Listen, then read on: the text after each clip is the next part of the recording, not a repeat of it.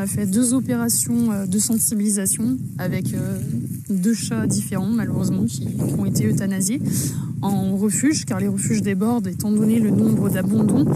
On veut surtout faire passer le message sur le fait qu'il y a énormément de particuliers qui ne font pas stériliser et qui ne font pas castrer leurs animaux. Donc il y a des portiers indésirés, beaucoup d'abandons. Il y a beaucoup d'éleveurs aussi en France, euh, beaucoup de production d'animaux, alors que des milliers d'animaux attendent déjà dans les refuges et des milliers d'animaux sont euthanasiés tout au long de l'année. Et voilà, c'est vraiment ça qu'on dénonce euh, à travers nos actions.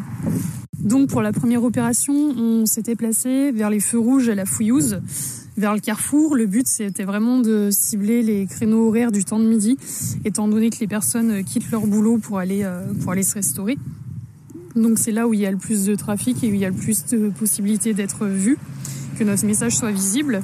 Et donc la deuxième opération était entre Géant-Montieux et Style, euh, pareil, vers les feux rouges, bien évidemment pour ne pas créer d'accidents et euh, quand même faire en sorte que les automobilistes aient le temps de lire nos panneaux.